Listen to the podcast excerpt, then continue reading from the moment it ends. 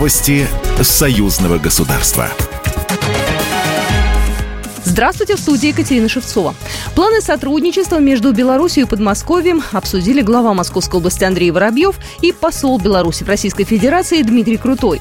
В ближайшее время Андрей Воробьев собирается посетить Минск для переговоров, сообщает пресс-служба губернатора и правительства Подмосковья. Дмитрий Крутой отметил, что Московская область является главным регионом России для Беларуси. Товарооборот между регионом и республикой увеличился на 27% в прошлом году. Более 120 компаний с белорусским капиталом работают на территории Московской области.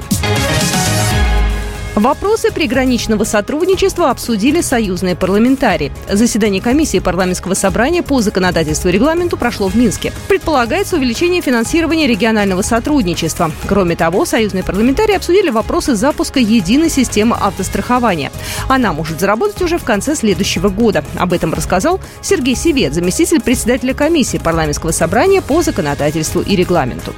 Мы придем к э, возможности граждан союзного государства, то есть граждан Республики Беларусь и Российской Федерации, э, в максимально удобном режиме э, осуществлять страхование своей гражданской ответственности при перемещении по территории союзного государства. То есть не придется перестраховываться при пересечении административной границы в рамках Российской Федерации и Республики Беларусь, перестраховывать свою гражданскую ответственность, та страховка, которая будет в любом населенном пункте союзного государства оформлена, гражданин союзного государства, она будет признаваться действительной и действующей на территории как Республики Беларусь, так и Российской Федерации. Что касается стоимости единой автогражданки, то тут депутаты рассчитывают, что она не будет превышать цену существующих полисов на рынке страховых услуг Беларуси и России.